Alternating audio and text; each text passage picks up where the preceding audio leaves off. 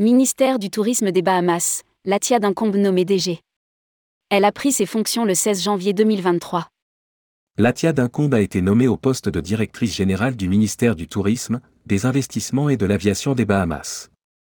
Rédigé par Céline Imri le mardi 31 janvier 2023.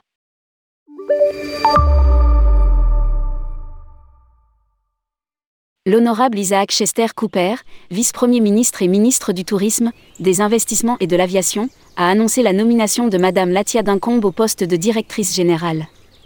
Latia Duncombe est la septième personne nommée à ce poste de direction au ministère du Tourisme depuis 54 ans et la troisième femme à l'être en tant que directrice technique.